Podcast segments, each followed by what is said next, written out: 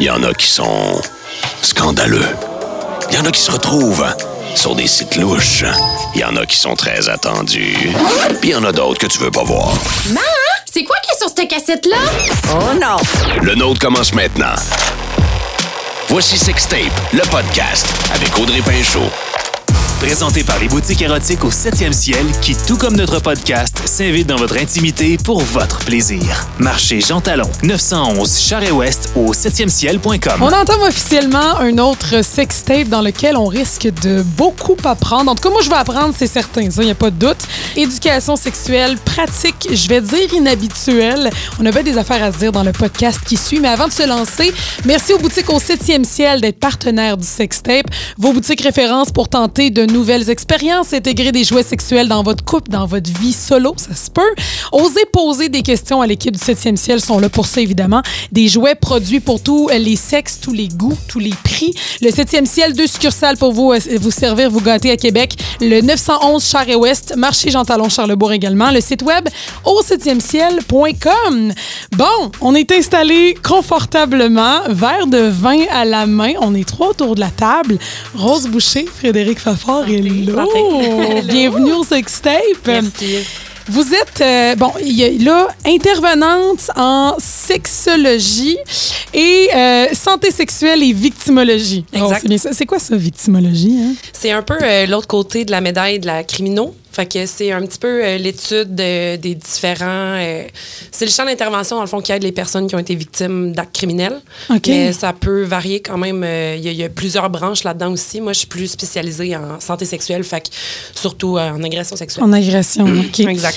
J'ai envie qu'on. euh, Il y a beaucoup de sujets que je vais aborder avec vous aujourd'hui, puis j'ai faut que je dise en partant que je suis un peu, euh, je suis un peu perdue parce qu'habituellement j'ai un contrôle sur les sujets qu'on aborde. Là, je me suis juré que pour ce podcast-là, je partais page blanche. fait que j'ai les grandes lignes, mais j'ai aucune idée d'où on s'en va, j'ai aucune idée du contenu. J'ai entendu parler des schémas sexuels, euh, ben, schémas érotiques, je pense qu'on les appelle là. Pour la première fois il y a quelques temps, faisant un petit sondage autour de moi, j'ai comme compris qu'il n'y avait pas grand monde qui était super au courant de ce que c'était nécessairement. C'est complètement nouveau dans ma vie. Je comprends que c'est un principe qui est assez psychologique quand même pour essayer de, de se connaître soi, connaître son partenaire, évoluer peut-être dans sa sexualité. Ça sort d'où les schémas érotiques? Écoute, j'ai une réponse pour toi. Ben, j'espère, j'espère. en fait, euh, schéma érotique, c'est de l'anglais Erotic Blueprint. Euh, donc, c'est la formulation donc on, on- on peut... euh, on peut le chercher le plus... Sur il y a plus Google, de mettons, recherches. Exactement, merci. En fait, ce terme-là, ça vient d'une professionnelle qui s'appelle Jaya Ma. Euh, c'est euh, dans le fond, Jayama, c'est une sexologue euh, somatique de renom.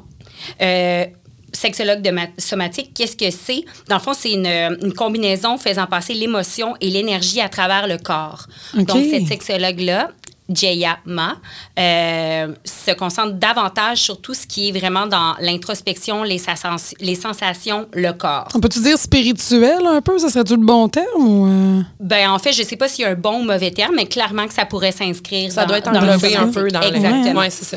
Donc, euh, j'ai pas de date précise euh, du moment où est-ce que le, le concept a été lancé, mais par contre, ce que je sais, c'est qu'elle a travaillé sur ce concept-là pendant plus de deux décennies quand même. Elle a Mon pas sorti Dieu. n'importe quoi. euh, euh, Regarder ses patients aller, mettons, puis avec le temps, elle a pris des notes, elle a Ben, décidé de... Tu de- m'enlèves les mots de la bouche. En fait, elle a testé professionnellement son modèle euh, de communication sexuelle parce qu'en en fait, c'est un modèle de communication sexuelle.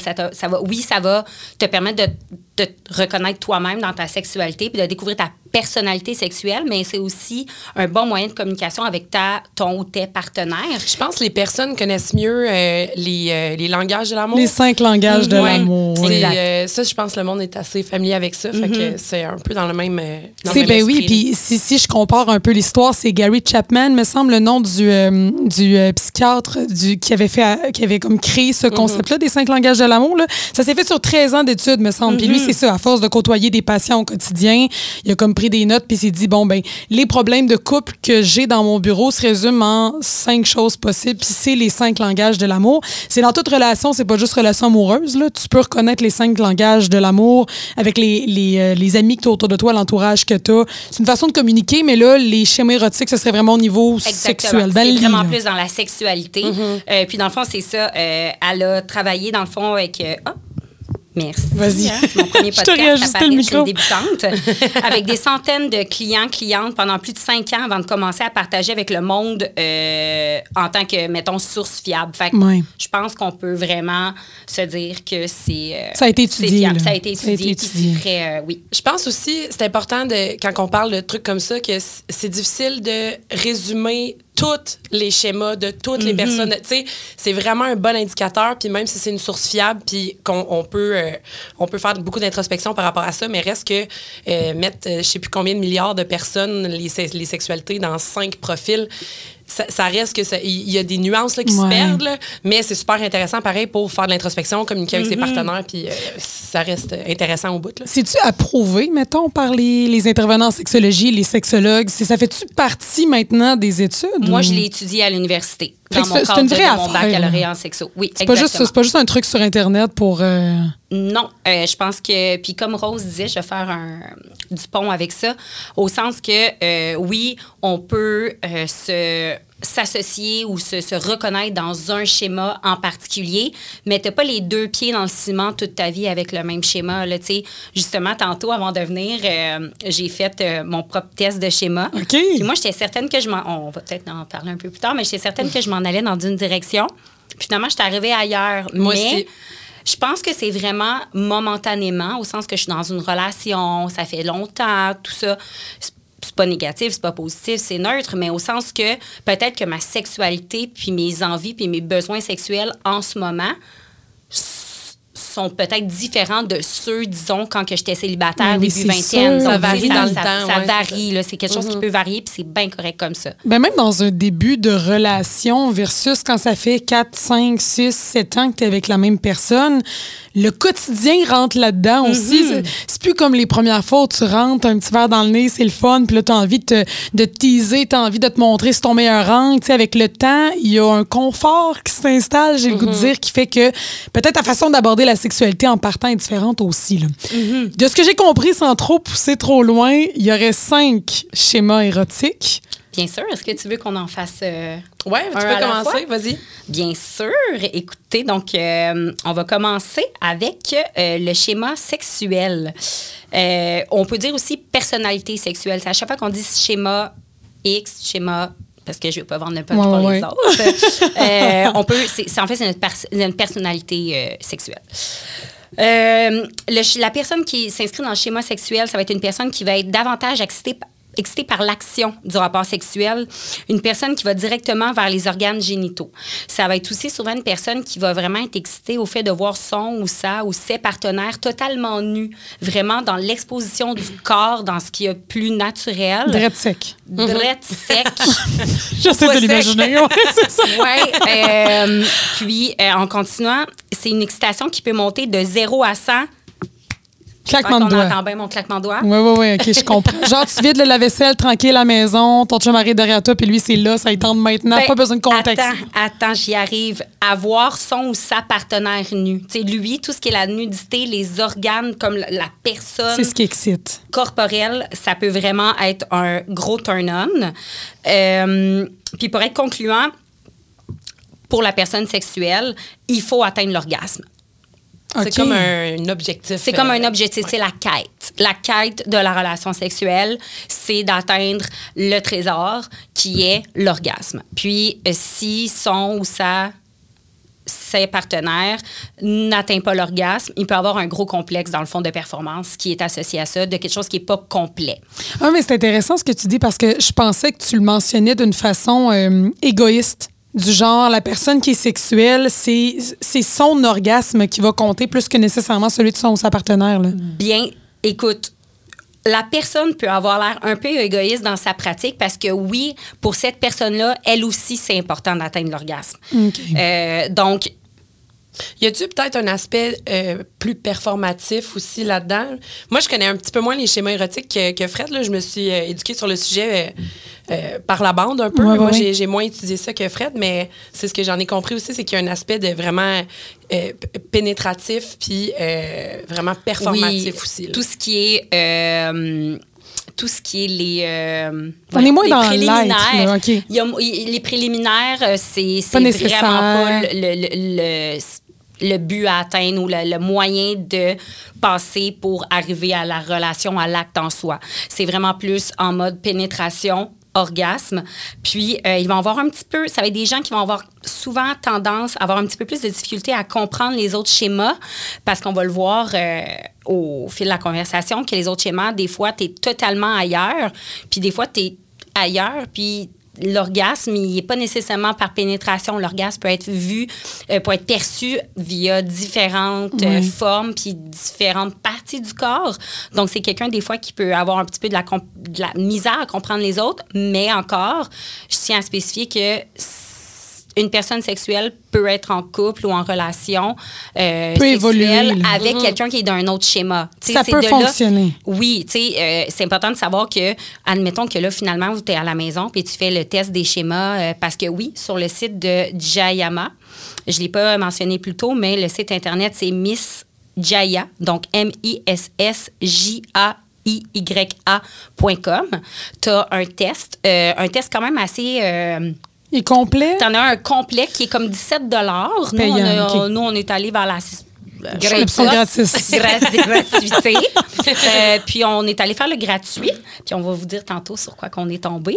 Mais euh, puis vraiment, c'est vraiment très, en tout cas, de ma part, moi, je trouve que ça a l'air quand même d'être un, un- un test qui est fiable. Mais en même temps, je pense que la meilleure personne qui sait qui est ce que tu es, c'est toi-même. Fait Ah, en ça, c'est fonction des certain. connaissances et tout ça, je pense que tu es capable de faire ton profil là-dedans. Mais bref, ne pas s'arrêter au schéma d'une autre personne, ne pas se dire, ben, ben, vu que mon partenaire ou ma partenaire, on n'a pas le même schéma, ciao, bye. C'est que c'est un outil Non, supplémentaire. exactement.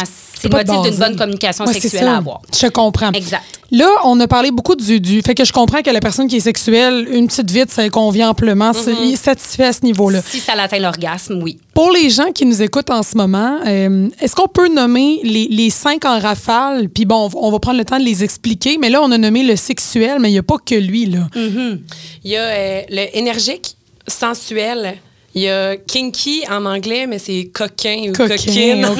français. Euh, Puis il y a le métamorphe, euh, qui est un- une personne qui va être un petit peu mélangée dans les différents profils. ou qui est un- Shapeshifter, là. Exactement. Exactement. OK. Donc là, sexuel, c'est classé. Si vous êtes dans le taux à la maison, vous vous reconnaissez en ce moment. Bon, je- vous pourrez aller fouiller sur le sujet. À part celui-là, lequel on retrouve. Euh, moi, euh, j'ai euh, celui que j'ai le plus approfondi à cause de mon test à moi, c'est euh, celui qui est sensuel. OK. Euh, ça, ça va être un petit peu plus dans l'anticipation, le build-up, vraiment le avant, les odeurs, les, euh, les regards, le toucher, Les sens. les sens. C'est vraiment sensoriel, le Ouais, sensuel. Ouais, puis euh, il y a vraiment, le- tu sais, c'est ça, le côté d'anticipation qui est le fun. Prendre le temps, la connexion avec l'autre. Euh, Il y a un petit côté romantique euh, que moi, d'ailleurs, ça m'a surpris d'avoir dans mon résultat parce que je suis pas une personne qui est euh, très, très romantique. Ouais, ouais, ouais. Mais au final, c'est vraiment un, un sentiment de connexion avec l'autre, tout ça. Puis c'est un petit peu le, le profil team spirit, là, tu sais, OK. qui va... euh, c'est beaucoup dans la réciprocité, les regards, le, le toucher. Euh, Puis c'est pas nécessairement génital. Ça va aller un petit peu plus, all over. Zone érogène du Exact. corps en général. Exact. Plusieurs turn-on, euh, si je peux faire un pont avec ce que tu, euh, ce que tu dis, il y a plusieurs turn-on. Euh, le thème français des... des Ben, il y a plusieurs façons de s'allumer. de Ouais. s'allumer, exactement. Euh, vu que c'est sensoriel, il peut y avoir euh, des, or- des orgasmes dits culinaires. Tu sais, quand tu manges de quoi, là, puis t'es comme, ah, Oui, ça bon, sent c'est du bon, chocolat, tu sais, de quoi de...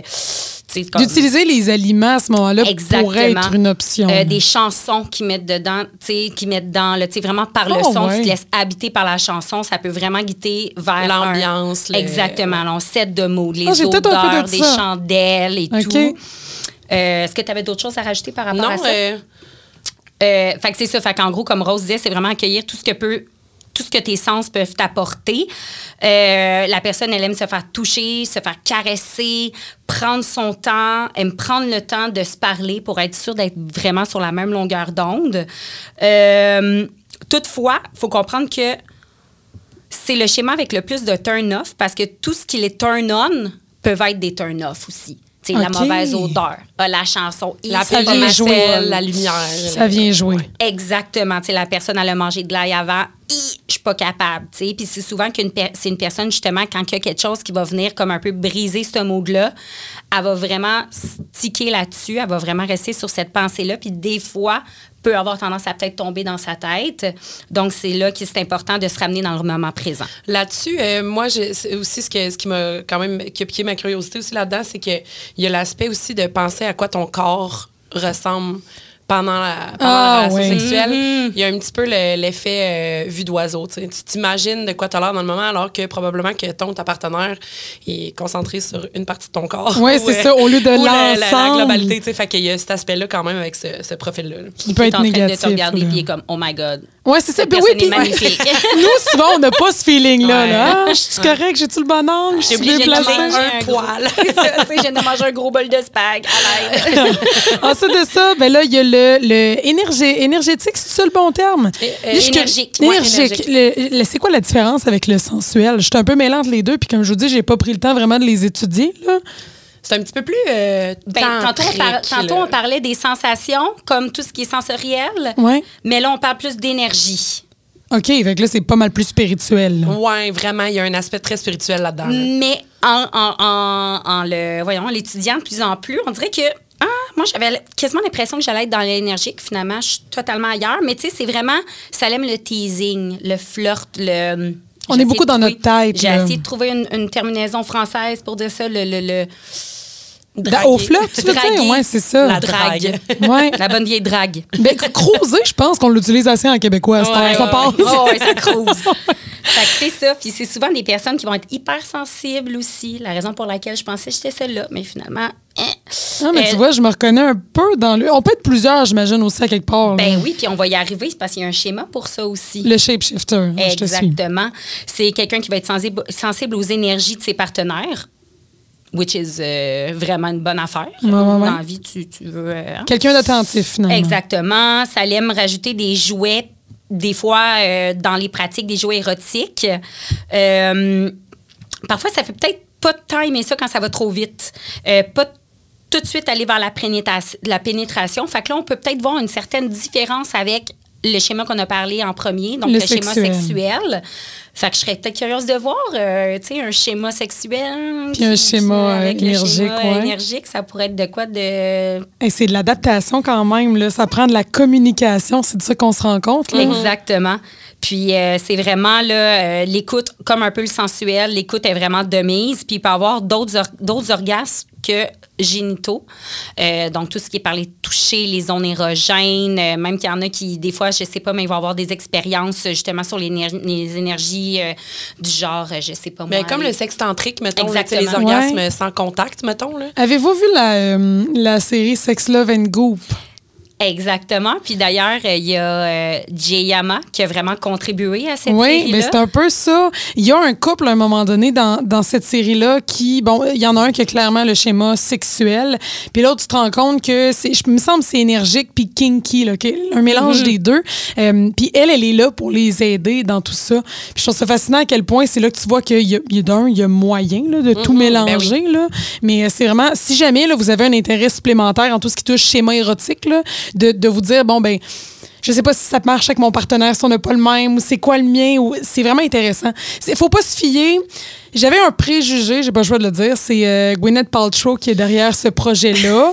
Euh, là, au début, tu te dis, bon, ça va être un show où elle va donner des conseils, mais finalement, on se concentre un peu plus sur les couples, puis si tu, tu focalises vraiment sur ça, il y a des choses intéressantes à aller chercher quand même. Personnellement, j'ai trouvé, je sais pas vous autres si vous l'avez regardé au complet ou euh, Moi, je l'ai pas regardé au complet. euh, j'ai beaucoup de. préjugés? Euh, on pourrait faire un épisode de podcast sur euh, toutes les affaires que je trouve wrong avec Goop en tant que tel. Fait que Ok, je comprends, C'est dans cet angle-là, mais j'ai écouté Ah, on quand même certains. euh, ouais, on se met un signet là-dessus, on en parle plus. Mais euh, ouais, fait que j'ai écouté. euh, c'est super intéressant, mais c'est ça. le- je- Il y a une partie qui te parle moins, là. Il y a beaucoup de parties qui me parlent moins Comment tu mais- définirais Goop? Euh, ben là, euh, mettons, Goop, c'est, euh, ça reste une compagnie qui euh, fait des produits extrêmement exclusifs à des prix exorbitants. Il y a beaucoup, beaucoup de leur contenu qui est extrêmement grossophobe. Ils ont eu beaucoup de communiqués qui ont été, qui ont eu des propos Ah, racistes. ouais, des ok. propos- Fait que, tu sais, Gwyneth, c'est un petit peu une femme out of touch, puis elle a, même peut-être qu'elle a pas de mauvaises intentions, mais elle est un petit peu euh, déconnectée de la réalité, puis des fois, ses projets. euh, ça. Fait que- Ça vient, ça vient déranger, mettons, la vision que toi, tu peux avoir. il y a beaucoup de ces experts, euh, en gros guillemets, qui sont des personnes, en fait, qui n'ont pas nécessairement de qualification, tu sais, de, de, de- de diplôme nécessairement, qui ont juste, par exemple, une compagnie de suppléments ou une compagnie de, puis qui se prononcent en tant qu'experts sur la plateforme Goop. Donc, pour moi, ça, ça devient un... Mais j'ai vu quand même un, un ou deux des épisodes de cette série-là, puis c'est super intéressant pour, justement, quand tu dis euh, focuser sur les couples en tant que tels, ça reste Ouais. super intéressant de- d'entendre des témoignages, puis tout ça, mais euh, moi, j'ai j'ai du beef avec Gwyneth. Ouais. T'es- pas d'accord, euh, là. Si t'écoutes le podcast. Ouais, c'est ça, si ça se rend. Mais c'est moi à savoir, tu vois, Goop, en fait, pour être vraiment honnête, j'avais j'avais aucune idée là, de. Ouais. Je poursuis dans cette honnêteté-là. Euh, j'ai pas écouté la série. Puis moi, je me demandais, Goop, là, est-ce que c'est comme la collaboration qu'elle a faite avec euh, une des Kardashians ou je suis complètement Oui, dans le ils ont, champ? fait, euh, ils ont fait des, Des collaborations ensemble. Euh, Goop, c'est un peu un parapluie pour plein de bébelles full chair qui servent à pas grand-chose. OK. OK. Euh, mais là, tu sais, je veux. Dans le fond, ça, c'est vraiment mon opinion, là, mais. euh, Non, mais c'est c'est une opinion personnelle, mais en même temps, tu vois, tu m'en apprends une, j'avais aucune idée. Moi, je, je m'étais même pas arrêtée au titre de la série. Ouais, en soi, on m'avait ouais, dit, regarde, regarde le contenu, tu jugeras de, de... Puis ça m'avait beaucoup parlé parce que, justement, je ne connaissais pas le principe des, euh, des schémas érotiques. Fait que de le voir un peu en action, c'est, ah, OK, tu te Mm-hmm. Il y a du reconnais bon un dans peu. tout, sais, dans le fond, c'est tant mieux s'ils ont pu. euh, euh, Faire quelque chose de pas pire avec ça au Oh, oui, final. exact. Puis ça reste qu'ils mettent la lumière sur un sujet qui est peut-être un petit peu moins connu, fait que c'est intéressant. Totalement. Mais euh, c'est ça. Elle, ça ne la rejoint pas. OK, j'ai euh, j'ai- j'ai comme le goût qu'on parle tout de suite du, du métamorphe, en fait, parce que Ouais. je veux terminer avec le, le coquin, le kinky. Ouais. C'est un univers que je connais pas en tout. Là. Métamorphe, ce serait quoi? Le shapeshifter, de ce que je comprends, c'est un mélange des quatre autres schémas Ouais. érotiques. Dans le fond, il y a, euh, c'est ça, le kinky qu'on n'a pas abordé, mais tu sais, rapidement, kinky, c'est euh, tout ce qui avait, est avait coquin, terminé puis, avec euh, le kinky, si je me suis pas trompée. Oui, ben, en même temps, on peut, si ça Ah. vient avec le métamorphe, on rentre dedans, c'est bien correct. Là. Mais kinky, de ce que je comprends, c'est ce qui sort un peu peut-être de ce que je vais appeler l'ordinaire. là. Ouais, ce que j'allais dire en fait, c'est que euh, le kinky pour moi, c'est un profil qui ressemble quand même au métamorphe dans le sens où euh, les personnes qui sont kinky en général vont euh, trouver du plaisir dans des affaires qui sortent un petit peu de la génitalité puis du côté du toucher. Ça peut être des fois des. Fait que pour moi, le profil kinky, ça reste quelque chose qui est un peu métamorphe parce que ça reste que ça ça rallie beaucoup Ça de choses. Exactement. Mais le métamorphe, c'est le profil qui englobe un petit peu de tout à différentes proportions. Euh, fait que ça va être des personnes qui peuvent euh, parfois filer plus énergique, sexuelle, sensuelle. Fait que tu sais, c'est le shapeshifter pour moi c'est un métamorphe. On dirait on l'utilise moins souvent. En, Ça, en ça fait pas tant partie ça, de, mais, notre, euh, ouais, de notre Transformer. Ouais, ouais, ouais. Mais c'est-tu caméléon un peu plus? Ouais, Ça peut-être. peut s'adapter euh, aux personnes avec qui, avec qui ils sont ou c'est vraiment une question de mood, de journée? J'avoue de- que peut-être toi, tu le sais plus. Là. Moi, j'ai pas de temps approfondi sur ce ce profil-là, mais euh, ça, ça me semble tout à fait raisonnable de penser que c'est une personne qui est métamorphe va peut-être s'adapter un petit peu plus au. euh, Oui, puis c'est même dit de ces personnes-là qui, ont tendance, là, encore une fois, ça se base sur euh, aucune étude euh, scientifique, mais plus par de l'observation, euh, dans de certains Cas, cas, ouais. exactement, que c'est soi-disant des bons ou des, des bonnes partenaires amoureux, amoureuses, parce que justement, sont tellement capables de se faufiler entre diverses caractéristiques. À l'écoute, euh. À l'écoute. euh, Puis si un moment donné, c'est un petit peu plus kink, ah ouais, let's go, on peut sortir les menottes. Mais là, si on est plus dans l'énergie, OK, fine. Plus willing, là. Exactement. Fait que, ça y trouve son compte un peu plus. Euh, mais c'est ça. Fait qu'encore une fois, tous les bons côtés des schémas, mais il peut avoir tout aussi les mauvais.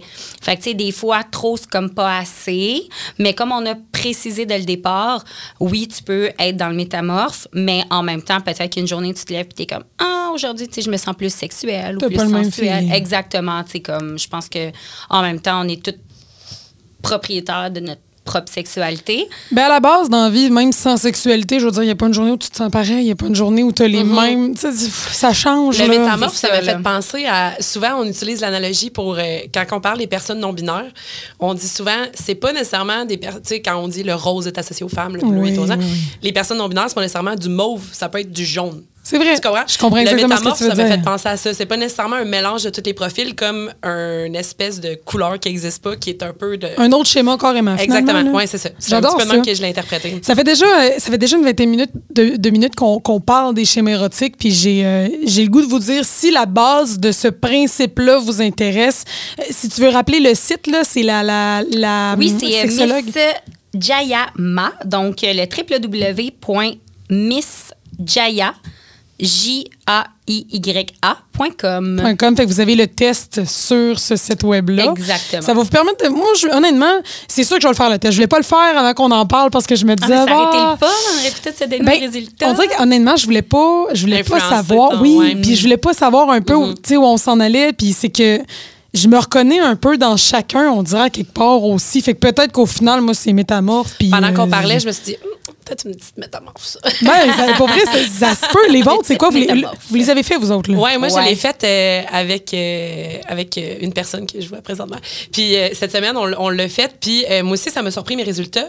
Puis euh, moi, mon schéma, c'est énergique à 53 ce qui m'a vraiment étonné. Euh, sensuel à 6 sexuel à 6% aussi, kinky à 13% puis euh, métamorphe à 20% Fait que T'es mélangé, en toi soi, j'étais là. un peu shapeshifter dans les euh, dans les trucs, mais euh, j'ai trouvé ça quand même intéressant aussi de, de pendant que je faisais le test, tu sais, on se passait les commentaires, tu sais, j'étais là, ben tu sais, mettons avec toi, je me sens comme ça plus, mais tu sais, je repensais, comme on disait tantôt, dans le fond, ça doit ça doit dépendre de- des moments dans ta vie, les personnes avec qui t'es, c'est qui tes partenaires, c'est quoi leurs préférences, tu sais, à un moment donné, il y a quand même aussi un aspect dynamique à la sexualité qui est bien plus nuancé que comme on disait tantôt les seins. Totalement. Toi, tu le fais avec ton partenaire. La question que- qui me trotte en tête, au-delà des schémas dont on a parlé, c'est est-ce que ça amène des discussions qui valent la peine? Vraiment, vraiment. Ouais? Ben oui. Euh, même euh, les langages de l'amour, euh, c'est le genre de test qui est un petit peu, c'est quand même, c'est candide, c'est le fun, c'est léger, mais ça peut ouvrir des sujets qui sont vraiment intéressants. C'est- reste que c'est ultra personnel la sexualité. Tu sais, c'est quelque chose qui, qui est vraiment propre à chacun. oui. C'est super intime. Euh, quand tu es en début de relation, ça peut être super intéressant, mais même si ça fait un bout que tu avec la personne, peut-être c'est des sujets que tu n'as jamais abordés avec ton ta partenaire. Euh, fait que moi, moi, je. Ça ouvre des portes, Ah oui, là. vraiment. Puis, tu sais, reste que. euh, souvent, on a tendance à, aller un petit peu dans les automatismes dans les quand on est en relation. Ça peut être cool de, de Sortir de sortir de ça puis de- quotidien, de- ouais. d'ouvrir des sujets qu'on n'est pas porté nécessairement automatiquement à aller jaser ensemble. Mais c'est certain que je fais le test, puis je vous en reparlerai. Puis je vous invite en passant là, euh, à le faire parce que c'est. Je, je trouve que c'est ça, ça ouvre des portes à autre chose. Puis ce que j'entends beaucoup quand on parle de sexualité, c'est Ah, ça peut devenir blasant avec le temps quand tu es dans une relation. tu sais, t'es- Puis même quand tu es célibataire, j'imagine qu'il y en a qui reproduisent tout le temps les mêmes soirées, là, puis qui, qui ouvrent pas de porte à autre chose, en fait. J'aime bien le, le, le terme ouvrir des portes dans ma tête, Ouais. c'est ça des possibilités. se redécouvrir aussi Complètement. donné, je veux dire on puis je parle pour moi mais j'imagine que sûrement que vous allez se ressentir ou penser la même chose mais tu sais ma sexualité de il y a, je sais pas moi, début vingtaine, puis maintenant, dix ans plus tard, à 31 ans, tu sais, c'est comme le jour et la nuit. Fait que c'est pour ça que, tu sais, les schémas érotiques, je pense que c'est aussi dans cette même, euh, cette même vibe-là. Mais là. c'est que ça fait partie de l'éducation sexuelle, en fait. Moi, je le vois Mm-hmm. comme ça, les schémas érotiques. J'avais aucune idée c'était quoi, mais je me dis, ah ben regarde, les gens qui aiment peut-être faire un travail sur eux-mêmes, je trouve que ça fait partie un peu de ça, de t'informer de, ah ben peut-être que j'agis comme ça pour telle raison. Puis même que nos pratiques sexuelles, c'est pas, tu sais, notre sexualité de la façon qu'on la vit, c'est pas quelque chose qui est inné, mais c'est quelque chose qui est appris. On nous apprend la sexualité, tu sais, dès un tout jeune âge. Euh, là, on, on s'entend, là, la, l'éducation, les, culturels, les- religieux. Ouais, ouais. euh, Ouais, Ça dire, joue, hein, on s'entend que là, ça tend à s'améliorer un petit peu plus l'éducation à la sexualité, mais il y a encore beaucoup de travail à faire. Donc, on, on est Est-ce là. est-ce que c'est vrai à un certain point que la, la libido, ça se travaille? Tu sais, des gens qui diraient, mettons, ah non, moi, j'ai pas de libido dans j'ai pas une envie sexuelle, ou je sais qu'il y a des conditions particulières, mais est-ce que c'est vrai que ça s'entretient à quelque part, la sexualité? Ben, c'est certain. Je pense que tout ce travail, euh, je pense que c'est des sujets à- au, au point de vue individuel qu'il faut approcher avec beaucoup d'indulgence parce que c'est c'est confrontant de penser à ça. Par exemple, si on pense à une personne qui a peut-être euh, des, des- un appétit sexuel qui est un petit peu moins développé que son ou sa partenaire, ça peut être super confrontant de se dire... Il y a beaucoup de culpabilité qui vient avec ça. Fait que c'est important d'approcher ça avec beaucoup d'indulgence envers soi-même. Délicatesse. Mais comme tout dans la santé, c'est des choses qui se travaillent avec des, des personnes professionnelles si le besoin euh, vient à ça. Euh, mais avant tout, comme on dit, c'est- vraiment cliché de dire euh, c'est la communication, mais c'est ça pareil. Mais c'est dur, la commu- hey, c'est tellement facile, hein? C'est le travail d'une vie, c'est facile à dire. mais- communiquer, mais ça, ça se fait Oui, pas en un claquement de doigts. ça. Des fois, c'est pas nécessairement la, nécessairement la communication. Je rentrais pas non plus dans tous les détails, mais une baisse de libido peut être occasionnée par un tas de facteurs extérieurs. Sais, Mm-hmm. le stress, euh, la pression au travail, euh, des conflits dans la relation, une prise de médication. Mm-hmm. euh, tu sais, je veux dire, là, j'en nomme quelques-uns, mais il y en a vraiment plus. Fait c'est pour ça que oui, ça se travaille, mais je pense qu'à la base, il faut voir. euh, C'est quoi C'est vraiment qui- contextuel. là. C'est genre pris dans un contexte. Puis après ça, en, en connaissance du contexte, là, je pense que c'est plus facile de travailler. OK, bon, ben regarde le contexte. Mettons un stresseur ou des fois, ça peut être une cause médicale. Il y a- comme j'ai dit, il y, a plusieurs, il y a plusieurs facteurs qui peuvent influencer. Donc, c'est vraiment euh, quelque chose sur lequel se poser. Ouais, c'est comme, comme tu dis, travailler les choses qui sont autour, qui font peut-être en en- tu sais, qu'il y a une influence dans- au final là-dessus. J'ai une question à vous poser qui est très. euh, ben, ça va être un peu plus personnel. Vous êtes à l'aise d'aller où vous avez envie d'aller. Mais ça a été quoi votre premier contact avec le sexe? Euh, moi, j'ai euh, j'ai eu une puberté très, très, très précoce. J'ai eu mes premières règles à 7 ans. Fait que. Ah, ouais. Ouais. C'est commun, ça? Pas tant? pas très commun. euh, ben, C'est-à-dire, on en connaît un petit peu plus là-dessus, mais on connaît pas grand-chose d'avance sur la santé sexuelle des femmes euh, en général. Fait que quand tu tombes dans les, dans les conditions spécifiques, C'est encore pire. de- ouais, ouais. Mais euh, tout ça pour dire que moi, j'avais des, des hormones bien, bien développées très, très jeune. fait que pour moi, la sexualité, on dirait que j'aurais de la difficulté à penser à un moment déclencheur parce que c'était tellement en moi, jeune, cette curiosité-là, puis ce... Fait que, tu sais, je veux pas Ça s'est fait rapidement. Là. Ouais, vraiment. Puis pour moi, c'est c'est ça. Je, je serais pas capable de dire c'est vraiment quel moment, mais pour moi, ça a été très jeune que j'avais vraiment une curiosité pour ça. Puis pas juste. euh, pas juste la- quand, quand on parle de sexualité, souvent on est tenté de penser justement au côté génital. Génital, ouais. Mais tu sais, c'est- c'est- c'est gros la C'est sexualité. C'est développé. C'est ça, exactement. Fait que pour moi, ça, ça fait longtemps que ça fait partie de mon. Ben, écoute, là, on dirait qu'on est genre same, same tout le temps. C'est que ça, ça en devient gossant. Mais same, same. Euh, moi, dès, un tout jeune âge, j'avais vraiment comme une grosse curiosité par rapport à ça. Euh, déjà, chez euh, la fillette, contrairement aux garçons, tout ce qui est. le toucher du corps est un petit peu plus précoce. Puis à un moment donné, aux forces de ta puberté, tu vas comme tu prends comme un, un plateau qui est une, une période un peu plus stagnante, mais chez la, chez la fillette, le toucher des parties génitales, des fois, va se faire un petit peu plus jeune. La découverte de son corps, c'est pas vraiment. Euh, euh, T'as pas vraiment la pensée en étant jeune de dire je me masturbe. Mais moi, je me souviens, hey, j'étais quand même jeune, je devais avoir comme. Pour vrai, j'avais comme avoir peut-être 6 ans, 5 ans, peut-être Ouais, même ouais, ouais. 4.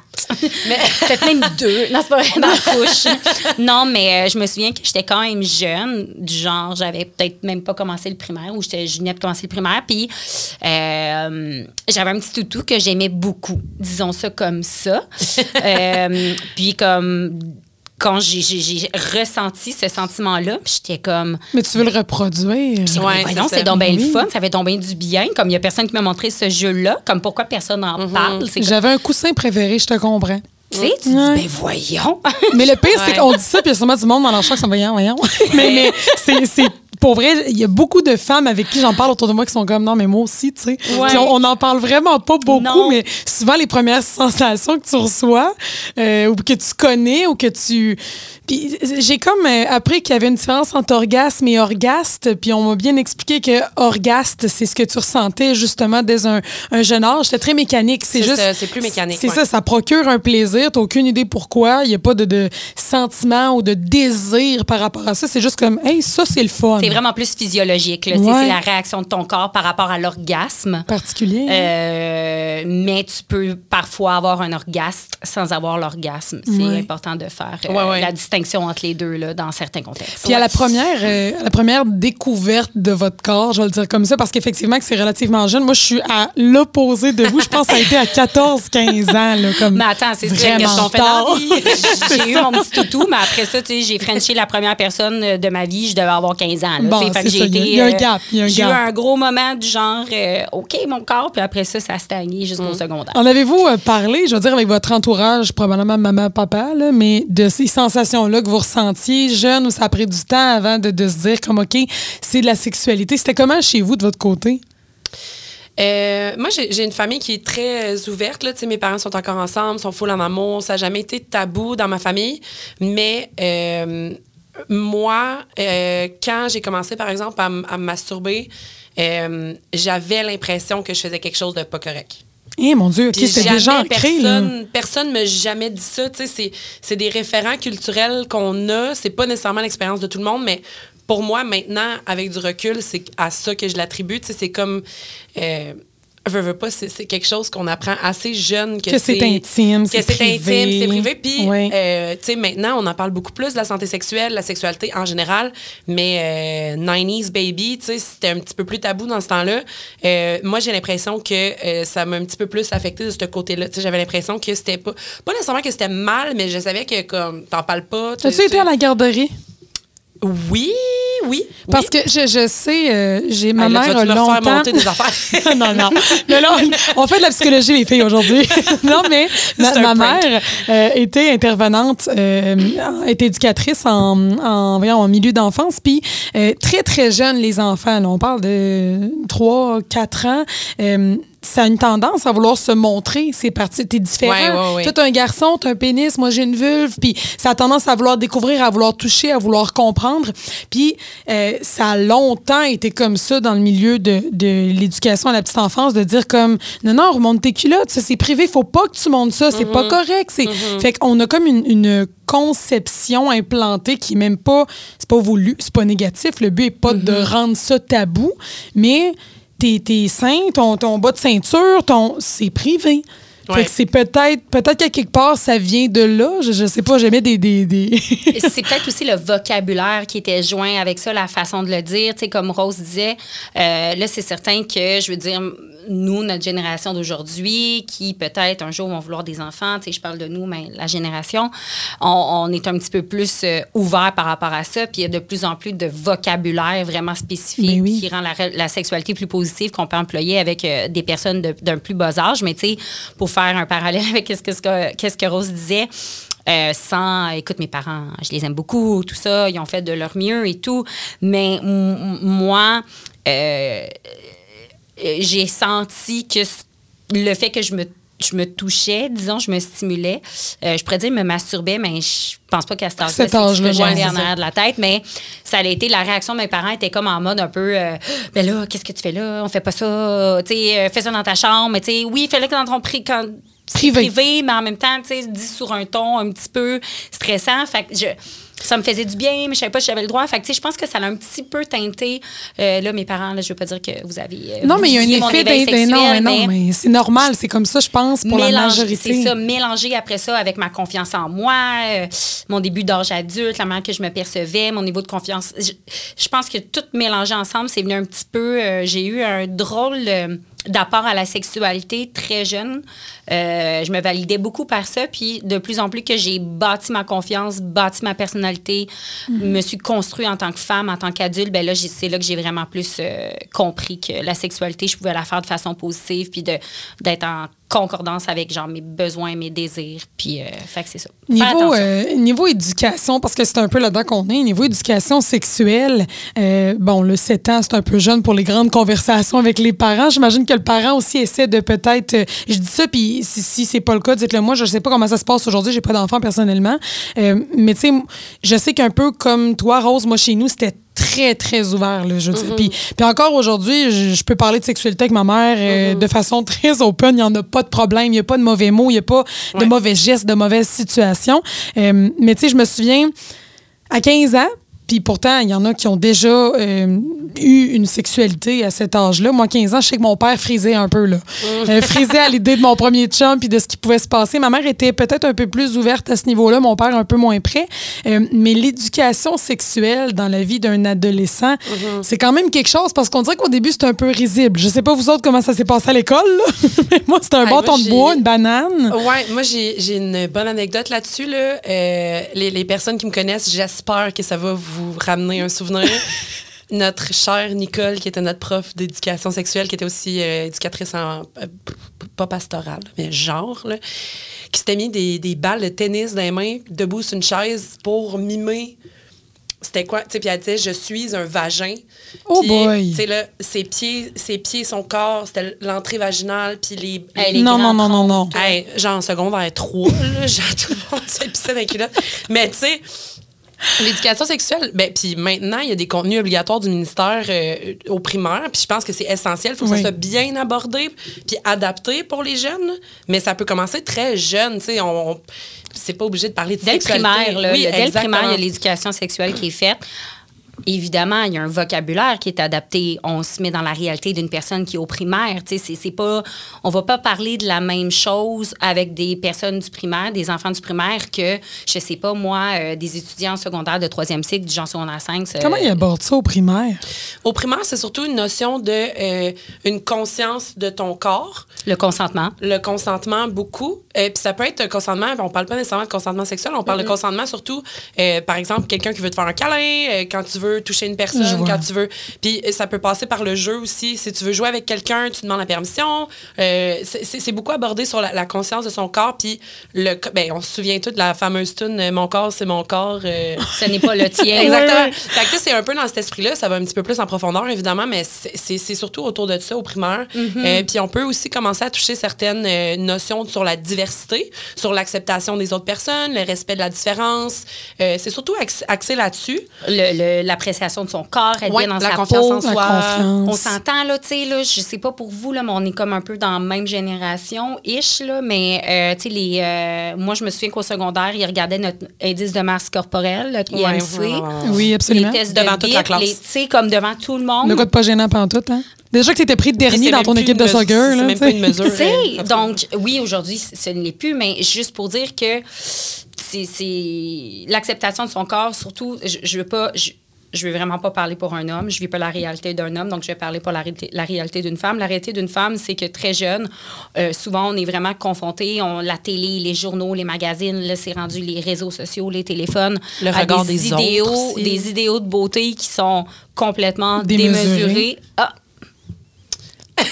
On l'a dit en même temps, on sait ce qu'on s'en allait. pas fait mon. Mais euh, c'est ça. Puis, tu sais, pour en tourner au consentement, parce que moi, la- le consentement, c'est vraiment dans ma pratique, tu sais, je l'aborde, je l'aborderai jamais assez. Puis, on est vraiment une génération, puis encore une fois, nos parents n'ont jamais voulu mal faire, mais ah là, euh, ton oncle vient d'arriver, tu- tu- tu- as-tu donné ses deux becs? Tu, hey, va t'asseoir Ouais. sur papy. Tu sais, comme, fine, tu sais, j'ai pas de traumatisme par rapport à ça, mais c'est.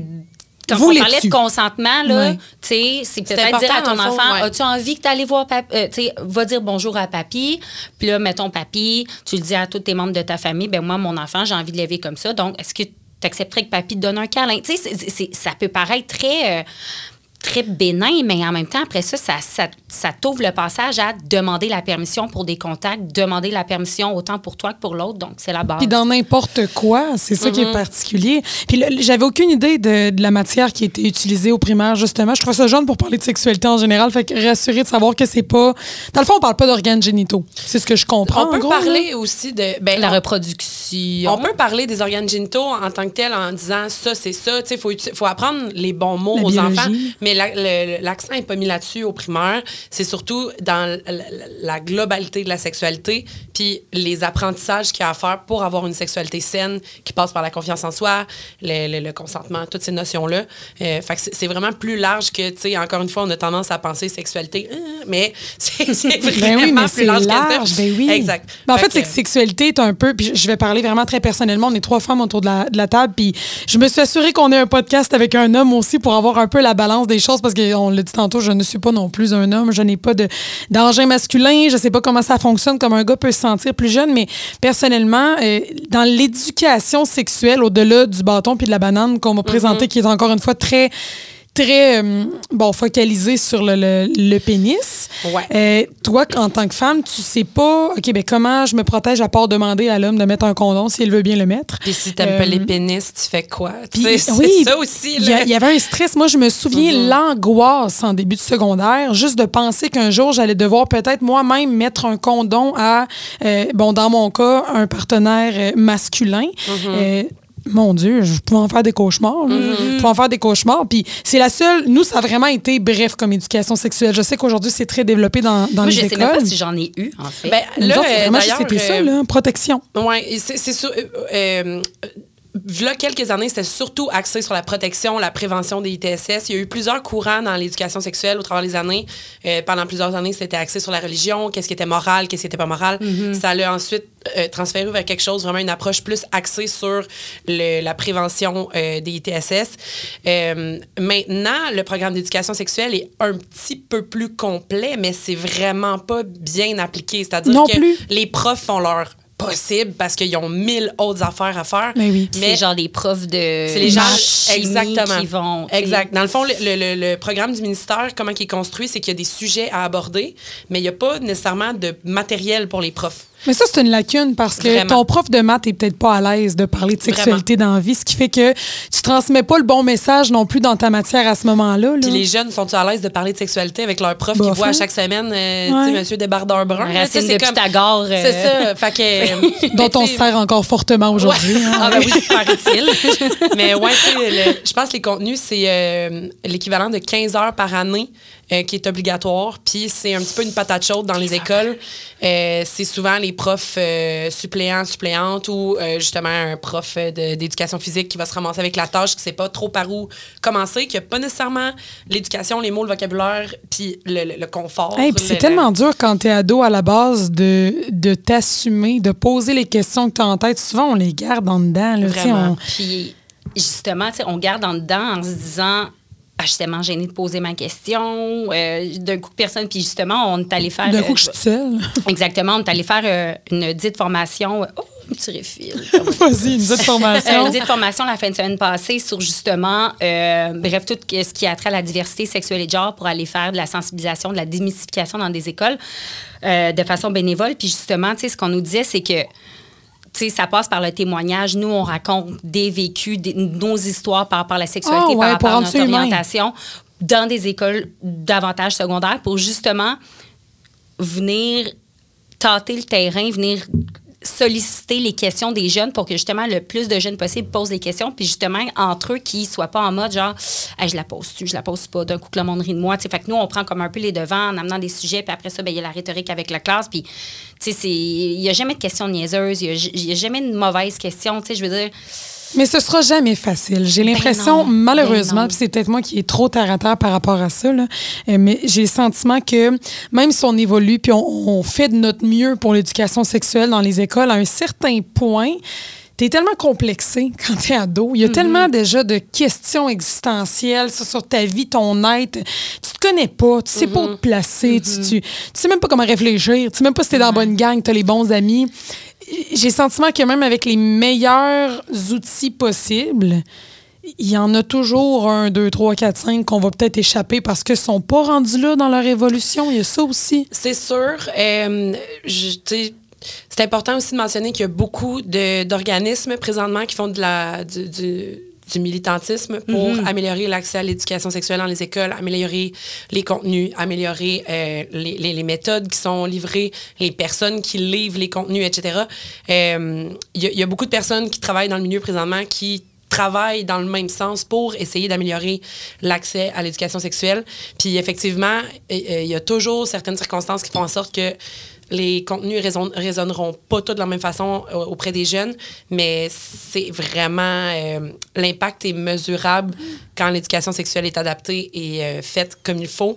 Ça a des impacts directs sur la sexualité des personnes, puis surtout sur le. Y a-tu un volet pornographique? Euh, c'est important d'en parler. Euh, Bien sûr. C'est mentionné au secondaire, mais je pense, comme, comme on disait tantôt, les... Mais avec la forme légale, je veux dire, il Ouais. faut, euh, on n'en fait pas la promotion. C'est certain que justement, dans la formation qu'on a eue, on, on parle, on, peut parler peut-être de nous, notre relation avec la pornographie, ou dire comme on voit dans, la, porno- dans la pornographie, mais ne pas sous-entendre que le jeune va en regarder, puis vraiment de spécifier qu'il faut l'âge légal, mais on se comptera pas de menterie. Je veux dire, tu coches que tu as plus que 18 ans, tu Ben, vois son les feux de circulation, t'es pas Mais un robot, tu sais. Fait que c'est certain que ça peut influencer de façon euh, quand même Ben, c'est que c'est plate à dire, mais j'ai le sentiment que pour. Euh, hey, là, tu sais, je suis mi-vingtaine, là. Je vais dire les jeunes, mais on se comprend. J'ai l'impression que début adolescence, euh, quand tu as peur de poser les questions à ton entourage, que ce soit à l'école, à tes parents, notre référence aujourd'hui, c'est Internet. C'est pas compliqué, là. Puis la référence la plus facile que tu as à la sexualité, puis comment ça fonctionne, à la limite, une relation physiquement, mais c'est un peu ça, la pornographie. C'est ce que j'allais dire quand tu as mentionné la pornographie. Je pense qu'il est encore plus important quand on parle de pornographie avec les jeunes, c'est de mettre en contexte. La pornographie, c'est des acteurs, des actrices. Mm. Un scénario. C'est un scénario. C'est euh, coupé au montage. C'est c'est ça qui est important de discuter, surtout avec les jeunes quand on parle de pornographie. Pas nécessairement la pornographie en tant que telle. Mm-hmm. C'est de faire une mise en contexte que c'est euh, c'est comme quand tu écoutes un film d'action avec des, des hélicoptères qui explosent. hein. C'est pas comme ça que ça se passe dans la vraie vie. C'est de dire aux jeunes filles que c'est pas vrai que ça hurle comme ça. Ben non, pendant qu'il y a ce qui est un orgasme. important par-dessus tout, euh, c'est de mentionner que le consentement, il est fait off-cam. Ouais. Je veux dire, là, on parle de consentement, on parle de consentement, mais quelqu'un qui fait son éducation sexuelle par la bande de matériel pornographique, Un très bon point. on voit aucunement le consentement, mais le consentement, il est dans un contrat, c'est signé, c'est pas tout le temps en plus. là. C'est ça, le- dans le meilleur Mais des oui. mondes, on s'entend, mais dans la majorité des cas, j'ose espérer. Euh, je dirais que le milieu de la pornographie, c'est pas quelque chose que je connais très bien, mais euh, Parce que le livreur de pizza que tu vois arriver chez sa cliente, là, puis qui a des habits, elle monte sur le comptoir, puis c'est pas de même que tu peux aborder une relation dans la vie de tous les jours. c'est vraiment là. important de, de savoir qu'il y a des, des, des scripts, il y a des contrats, il y a, il y a un consentement qui est fait préalablement. Mais ça, tu sais, on s'entend, c'est pas, c'est pas sexe, c'est pas chaud, là. Vous, euh, ça, là. vous conseillez quoi aux, aux parents, mettons, qui nous, euh, qui nous écoutent, qui ont des ados euh, en frais ben, en frais d'éducation sexuelle, comment tu abordes avec ton enfant ça sans que ce soit le big deal? Sans que ce soit assis-toi à table, faut qu'on parle de sexualité. Il y a personne qui aime ça. Là. Comment tu fais ça d'une façon, bon, bien, j'ai le goût de dire? Là? Moi, je pense qu'il y a beaucoup, beaucoup d'outils. C'est important pour les parents aussi de considérer c'est quoi eux, et elles avec quoi ils sont à l'aise pour être capable de bien, euh, bien le faire parce que ça peut être un petit peu traumatisant si c'est mal fait. Ben. Euh, fait que ça met beaucoup de pression sur les parents. Euh, J'ai une petite suggestion, peut-être une lecture qui peut être vraiment cool pour les parents d'enfants de tous les âges, les ados. Ça s'appelle le dictionnaire positif de la sexualité tout nu. C'est une, une autrice québécoise, si je me trompe pas, je me souviens pas de son nom malheureusement, mais c'est super bien fait, c'est illustré, puis c'est vraiment, ça aborde tous les thèmes qui entourent la sexualité, puis par définition. Fait que ça peut être super intéressant d'acheter le livre, de peut-être mettre en contexte avec l'enfant ou l'adolescent, adolescente, euh, puis de dire, check, ça c'est là, l'information est là, tu peux le regarder. Tu sais, en- si tu as envie de. Si tu curieux, tout ça. Euh, mais c'est certain que c'est des conversations qui sont importantes. C'est pas évident. Moi non plus, j'ai pas d'enfant. Fait que, tu sais, je peux pas me mettre dans le pot d'un parent. Mais je- je- je- je- j'en conçois que c'est super euh, C'est délicat. intense. C'est délicat. Mais c'est très, très important. Puis il y a, il y a- il y a beaucoup d'outils en ligne. Puis peut-être que les parents ont le recul nécessaire pour aller voir les outils en ligne qui vont ensuite les aider. Ah, mais là-dessus, on est chanceux aujourd'hui. Pour avoir des ressources, on en a. J'ai le goût de te suivre avec un, euh, un livre peut-être qui va être vraiment pour les plus jeunes. Je sais pas si vous avez connu. C'était le Di- Dico, me semble, des filles Le quand on était plus euh, jeunes. les- le dictio, euh, Le- full sex, non. euh, Aujourd'hui, des c'est l'ABC des Le dictio filles. des filles, ouais. C'est ça. Aujourd'hui, ça s'appelle l'ABC des filles. Il y a vraiment une version de poche puis une version complète, super bien illustrée. Ça parle pas juste de sexualité, mais en fait, ça aborde tous les grands thèmes généraux, pas possibles, pour la jeune fille qui, bon, commence son adolescence, je vais dire. C'est de 7 ans à, mettons, 15 ans, OK? Il y a de... de... bon, allez-y donc! Ben- Moi, le nom, euh, le, le titre vient un petit peu euh, ouais. heurter. L'ABC des filles? En fait, Moi, euh, euh, ouais. les filles. Ah oui, ben là, faut dire, je vais mentionner pour réajuster qu'il y a aussi le même genre de concept pour les, les, les, les garçons, oui, mais je oui. comprends que c'est c'est très genré. Moi, mon Ouais. petit, en fait, mon petit regard en coin, c'est aussi que, ben, tu sais, euh, on, on a quand même quelques années de différence. J'espère que le discours des filles a évolué de mon époque à ton époque. Oui, oui, oui, parce ça peut te rassurer. beaucoup de contenu sur les diètes dans Ouais. le discours des C'est filles. très que moi, j'ai- grossophobe, même à la fois des fois misogynie, intériorisée. Ben, c'était que- quasiment comment te comporter convenablement en tant que Ouais, femme. c'est là. ça. Fait que- mais effectivement, il y a des outils comme ça qui sont super intéressants d'utiliser, mais euh, c'est ça, il faut les mettre en contexte. Ben, le Puis, euh, 2023, si ça peut vous rassurer pour l'avoir eu entre les mains là, via le travail, c'est vous, y- vous irez le regarder puis Oui, je serais absolument. curieuse d'avoir des nouvelles mais tu sais j'en ai vu là, des, des Mm-hmm. thématiques que j'avais jamais vues auparavant Ouais. fait il y a peut-être quelque chose d'intéressant là-dedans c'est sûr je l'ai pas lu là euh, Mm-hmm. rendu à rendu à mon âge Ouais. Ben, moi, je suis arrivée un de chez 17 ans, nous, puis euh, j'étais au secondaire, puis il y avait un livre sur mon lit, puis c'était, tu sais, moi, je, je suis là, dico des filles, tu sais, je ris, mais moi, c'était Titeuf et le zizi sexuel. ça a Il y été avait ton une contact émission de Titeuf, t'en souviens-tu de? Euh, Les là, 90s là, tu Baby, viens de me- 90 à 92. C'était une émission à Télé-Québec parce que j'avais pas le câble. Parce que, regarde, it is what La it vie. is. Euh, moi, j'ai gagné sur Papyrus, moi, dans le vampire. Anyways, euh, fait que, euh, il y avait Titeuf, puis euh, c'est un, fort perso- c'est un petit personnage quand même assez rigolo. Et le zizi. Et le sexuel. zizi sexuel. Puis ça c'était pour t'éduquer pour m'éduquer, mais quand même, tu sais, euh, ma mère, a, tu sais, elle a, a mis ça de même. Puis, tu sais, il faut dire que j'ai. Tu sais, j'ai des parents, tu sais, oui, euh, tantôt je disais, quand ils ont remarqué que j'avais des, des frottements et tout ça, ça les a comme un peu mis sa panique. Mais, tu sais, maintenant, aujourd'hui, avec le temps, tu sais, c'est des parents très à l'écoute. C'est des parents que, justement, je leur ai fait vivre mille et une émotions. Donc, ils sont très. Ça, sont habitués. Ils sont, sont très habitués. Mais, euh, bref, il faut faire un pont. Là, je trouvais ça important aussi là, pour l'éducation euh, sexuelle à nos enfants, de ne pas sortir de sa zone de confort. Tu sais, moi, je, en ce moment, je travaille avec des personnes autistes. Je suis intervenante en sexologie pour des personnes autistes, en plus d'avoir la clinique chez Foufoune, donc on n'a pas parlé. Mais euh, euh, ce que je dis souvent aux parents, c'est de pas de respecter sa zone de confort parce que le, le moment où est-ce que tu dis ah mais là faut que je parle de ça mais je suis pas à l'aise mais je vais en parler pareil vaut mieux pas que tu t'avances sur des Mal abordé. sujets que t'es pas bien ou que tu es mal informé ou que t'es pas sûr quitte à demander à ton ou ta partenaire puis si c'est une, c'est une mère monoparentale ben peut-être que tu as de la fratrie un oncle une tante ou ton- que ton enfant est, est proche ou je pense Les que- infirmières à les infirmières euh, ouais. exactement tu sais de, de rester dans ton dans, dans ce qui te fait sentir bien. En même temps quand je dis ça il y a toujours place à aller s'éduquer pour plus. Mais c'est juste de, de, de- puis de saisir le moment. Là. Euh, je sais pas, moi, euh, pendant les devoirs, c'est peut-être pas un bon moment. euh, de, de, de, de- quand que la personne était. L'enfant s'en va chez son ami, il faut le presser alors d'aller jouer à son ami. C'est pas un 10 minutes sur le coin du comptoir. Tu sais, c'est, c'est vraiment Un bon saisir le bon moment. Exactement. C'est un bon Oh, moment wow. à saisir. J'ai l'impression que c'est tellement, tellement important dans notre évolution. Puis le pire, c'est que, je veux dire, on, je, je, sens, j'ai l'impression de sentir qu'on est trois femmes épanouies malgré la façon dont on a été éduquées au niveau sexuel, mais c'est peut-être de faciliter ça pour les prochaines euh, générations parce que, c'est ça, il y a des relations. J'ai le goût de dire des relations gâchées. Tu sais, on parlait de pornographie, puis sans m'étendre à nouveau, moi, je sais que ça a dicté mes deux premières relations là, de, de couple et, et relations sexuelles par le fait même. Fait il y a encore, euh, il y a encore du travail à faire. Est-ce que ça vous tente qu'on se confesse, les filles? on est rendu là? On peut bien. Ben oui, J'ai euh, j'ai le goût de. en fait, je me dois de faire une espèce d'avertissement. Euh, ça se peut qu'on tombe dans l'un peu plus intense. Si jamais. Ah, il se déshabille. Si jamais euh, vous avez les enfants pas trop loin, je tiens à le dire, de peut-être peut-être baisser le son et y revenir euh, un peu plus tard. Pardonne-nous nos offenses et soumets-nous à la tentation. La confesse. Mais on. Qui qui veut commencer?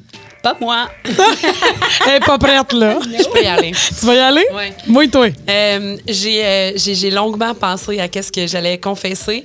Euh, je m'excuse, maman. En fait, elle est déjà au courant. Je m'excuse de la raconter encore. J'aime pas utiliser le mot virginité, mais je vais parler de ma première fois Vas-y donc. avec un homme. C'était. C'était euh, à ma fête d'anniversaire de 15 ans. J'étais très jeune. Et puis, euh, on est allé au bar.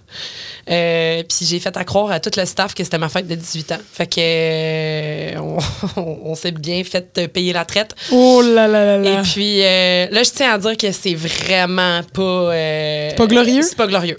C'est correct, on est là pour ça. j'ai rencontré un homme ce- cette soirée-là qui était quand même pas mal plus vieux que moi. OK. qui lui, pensait que j'avais 18 ans parce que c'était ça le, le- le- le thème de la soirée. C'était mon- bash de 18 ans, là. Puis, euh, fait que c'est ça. J'ai rencontré un homme euh, cette soirée-là et puis euh, je l'ai ramené à la maison chez moi. Je vous rappelle que c'est ma fête. Fait que, tu sais, j'habite encore chez mes parents, tout ça. Je tiens à dire aussi que ma fête est très près de Noël. Donc, il y a beaucoup de familles, j'ai beaucoup de frères et sœurs, tout le monde est à la maison. Euh, et puis, c'est ça, euh, les choses se passent. J'ai jamais dit euh, euh, à la dite personne euh, L'âge que t'avais. l'âge que j'avais. Ça, c'était ta première relation Euh, sexuelle. ouais, ouais. Puis, genre, aujourd'hui, j'ai des regrets de tout ça. là. Tu sais, no regrets, mais extra regrets. Oui, oui, oui. Toi, tu l'aurais pas tatoué sur le chest, là. tu on se connaît comme le fond de notre poche. Là. On est vraiment comme les inséparables. Puis j'ai jamais entendu Tu parler de savais ça. pas? Euh, wow. Fait que c'est ça, les choses se passent euh, sans que je mette euh, le pauvre bougre euh, en contexte. Et puis, le lendemain matin, ma mère descend dans ma chambre pour me passer ma grand-mère qui est au téléphone pour me souhaiter bonne fête. Euh, elle rentre dans ma chambre et puis, euh, disons qu'on n'était pas couché en cuillère, là. Puis, euh, c'est ça. Fait que là, ça, ça, ce moment-là s'est passé. Il y a eu un. T'as été surpris, là. Oui, on a tout le monde, tout le monde était surpris. Y avait-tu de la barbe? oui, Euh, visiblement plus vieux que moi, là, tu sais. Euh, fait que là, j'entends ma, ma, ma chambre était au sol, ma mère remonte en haut, puis euh, là, tu sais, je, je sais que j'ai fait quelque chose de vraiment pas correct, puis là, le, le pauvre dude, il comprend rien de qu'est-ce qui se passe. Lui, il sait pas encore que t'as 15 ans, là. Non, non, mais il, il, il va l'apprendre. Commence à s'en douter. Ouais, commence à s'en douter. Euh, fait que on monte. euh, Il y a genre un brunch complet sur la table. Ma famille qui est là. Ma soeur qui est en route parce que ma mère l'a appelée probablement. J'ai comme... Je, Je voudrais fondre dans l'écran Puis on se rappelle que vous êtes comme cinq enfants. On, là. Ah! on est six enfants chez Six. nous. euh, fait que c'est ça, les chums, les blondes, on une bonne gang. Comité d'accueil, toi, là. là. Puis euh, je partage mon anniversaire avec mon plus vieux frère. Fait que, tu sais, c'est festif. C'est le temps des Wow. Fait que gros brunch, euh, grand famille, euh, tout Il y ça. avait comme un gros 15 en ballon. Non, heureusement. Heureusement, ben oui. Heureusement. Euh, puis euh, ma sœur, euh, ma sœur Lisanne, euh, lui a gentiment euh, fait un lift. Euh, et puis voilà, cette année-là, ça a été euh, le gag à Noël que mes Oh, frères et sœurs se faisaient. Mais euh, Tes je- parents étaient-tu fâchés? Beaucoup. Ben. je pense surtout peut-être inquiet, inquiète. Là, Ben tu sais. là, ben oui. Maintenant, j'en parle, tu sais, c'est genre, c'est horrible, tu sais, j'aurais dû dire mon âge, j'aurais dû, tu sais, c'est vraiment pas smart, là, lui, il était pas en toute connaissance de cause, tu sais, il y a comme, il y a le, le nombre de problématiques dans cette situation-là, c'est Il y a c'est avoir la chienne. Ouais, ouais, puis tu sais, le pauvre gars, tu sais, genre, j'espère qu'il entend ça, puis euh, tu sais, sorry, dude, là, Mais est-ce genre- que vous avez gardé contact après ou ça a été. euh, non. On n'a pas gardé contact. Je l'ai recroisé dans la rue une couple de fois. euh, puis euh, je peux pas dire que j'ai pas arrêté levé la pour main, faire la jasette là. Non non non non. on, a, on a plusieurs plusieurs années de différence. Donc Oh, wow. Hey, les premières fois marquantes, tu, tu marques un point, toi, là. là. Il est d'ailleurs grand-père aujourd'hui. Ouais, c'est ça. Peut-être même mort. OK, toi, Fred. Mon Dieu, hey, Hey, c'est bon, t'as mis la barre, toi, là, la là. barre haute, ouais. Mais en même temps, il n'y a pas de. Regarde, on y va avec nos propres expériences. Euh, moi, j'ai, euh, écoute, euh, étant intervenante en sexologie de profession, tu sais, je me dis, ah, ça va bien aller, tu sais. Mais quand c'est de ta propre sexualité, hein, j'étais un peu. Autre chose. Fait que là, je lui ai fait du petit remue-ménage, puis je, je, je peux pas passer sous silence cette fameuse fois où c'était avec. ah, je dis mon premier copain, mais je passe. J'ai eu un copain avec qui j'ai perdu ma virginité à 15 ans, mais qui, pas longtemps après, finalement, c'était plus mon copain. Fait que, ça, ça- ça a été euh, très bref. Mais après ça, j'ai eu une relation quand même euh, assez significative qui a duré tout mon secondaire, tout ça. Bref, euh, désolée si euh, cette dite personne écoute, elle va se reconnaître. Mais bref, on était dans mon sous-sol. Puis moi, il faut comprendre que j'avais ma chambre au sous-sol. Tu sais, c'était comme le sous-sol, il était comme à moi. Là. En même Ouais. mon frère voulait comme aller sur ton spot. MSN ou whatever. Mais MSN. Avec, wow. avec avec boudou-boudou, je mettais des sonneries full différentes à tout le monde. Le genre, point dans l'écran, Ah, ouais, les- ouais. ah oui. Genre, euh, travail Oui. au garage, euh, garage, la boutique de linge, de genre euh, 11 à 4, puis après ça, je m'en vais souper au Carlito, puis après ça, tu tu mettais toute ta vie dans ton nick. Ton carrément. Nick MSN. Parce que t'avais pas de biographie. Ouais, c'était- bisous Ouais. là. Au cas où tu penses qu'on n'est pas des Miko, là. Genre, hum, non, je suis comme, je t'aime pas tant que ça. Wow. Hey, bref, euh, je m'écarte vraiment, désolée. Euh, mais bref, finalement, euh, dans le salon, tout ça. Puis, tu sais, quand t'as comme 15-16 ans, tu fais juste ça, là. euh, cas, Ben, moi, tu- moi, je- tu moi- t'explores. Moi, sincèrement, un coup Ouais. j'ai goûté à ça, je voulais juste faire ça. C'est autre chose aujourd'hui. Mais bref. Fait que là, finalement, on, papa jase, on se met à l'aise, tout ça, blablabla. Puis là, ben, il décide de- d'aller un petit peu plus bas. Puis euh, on pratique le sexe oral. Donc, euh, pour ceux et celles qui sont pas au courant de ce que c'est le sexe oral, euh, cunnilingus. Oui. Donc, la bouche de mon partenaire sur mon vagin, puis tout ça, puis c'est le fun, puis blablabla. Puis moment donné, tu sais, il se lève la tête, puis il me regarde, fait comme T'aimes-tu ça? Puis je le regarde, puis il est rempli de sang. Sa face Oh non, non, non, non, non, non, non, non, non, non, non. au complet. Non. Genre, ben, du nez jusqu'au menton. T'aimes-tu ça? sais, genre, euh, je sais pas, là, genre Dracula. Puis là, je suis comme, hey, là, moi, tout de suite, tu sais, les filles, comment qu'on est bonnes pour penser que tout est tout le temps de notre faute, tu sais, me, myself and I. Puis là, je suis comme, ah, je suis tombée dans ma semaine. Oh mon Dieu. C'est en plus du sang, tu sais, menstruation, première journée. Je suis Ouais. comme, ma vie est terminée. Oh mon Dieu. Moi, j'étais là, arrivé d'Erchi, je déménage, je traverse le pont, je m'en vais à Bécancourt. On s'entend, j'étais j'étais à Trois-Rivières. Mais bref, euh, euh, puis là, écoute, je suis comme, oh mon Dieu, je m'en allais dire son nom, mais je dis, euh, tierce personne, aïe, je suis désolée. euh, je, je, je, je pense que je viens de tomber dans ma semaine, tu sais, puis tout ça. Puis là, je suis comme, tu sais, oui, il y a du sang parce que là, la personne saignait, mais je- Puis finalement, il s'était tellement donné dans son cuni, il s'était pété le nez. Ben, oui. Ouais. Il faut s'était pété le nez. Fait que là, il saignait du nez. Fait que là, lui, il était comme, là, t'es dans ta semaine. Là, moi, je suis dans ma Solide semaine. performance. Mais Solide le cuni de l'année, là. Toi, t'allais bien? I guess. Mais tu sais, là, quand t'es Voyons premiers donc. cunis, là, t'es- en mode j'en ai un, c'est bien correct, tu sais. Oh mon Dieu. Mais euh, juste pour dire que, mis à part tout ça, je tiens à dire que si ça avait été moi qui étais dans ma semaine, il y a eu une réaction super respectueuse. Il était fou dans le réconfort. C'est pas grave, nanana. Puis moi, j'étais comme, oh my God. Respectueux. Puis finalement, c'est lui qui saignait du nez. Mais là, après ça, est venu euh, trop de la stress. Moi, j'étais hyper. euh, T'avais comment plus de dit. Moi, j'avais peur des maladies, là, hypochondriaques. Ah, J'étais ouais. comme le sang nanana. En tout cas, ça, ça a pété le vibe bien raide. C'est pété le nez, voyons Ouais, donc. ouais. Sérieux, euh, Qu'est-ce que des pas taper culottes, sur la toi? table tantôt, mais- Ouais. Mais il y avait peut-être un petit nez sensible. Puis moi, j'avais peut-être un. Un clit. Fan de fer, là. Un clit en or. Hey, j'en reviens pas, j'ai jamais entendu une affaire de ouais. Voir que ça me. Tu sais, voir, j'étais comme, Hum, qu'est-ce que je pourrais bien dire? Hey, puis j'avais cette histoire-là, même, qui dormait en Hey! de, Ça, de tu back of my tu mind. jamais OK, mais moi, c'est rien, là, mais c'est rien à côté de vous autres. moi, je- vais vraiment gâcher la fin du podcast. Ouais, tout, tout est valide. Vas-y donc. Eh, mon Dieu, j'en reviens pas. Il m'est jamais arrivé une affaire de même. Moi, ça a été très tranquille, finalement. Ah ouais. non, moi, en fait, euh, ma confession est vraiment simple. Plus jeune, J'utilisais beaucoup de, de condoms à saveur. OK?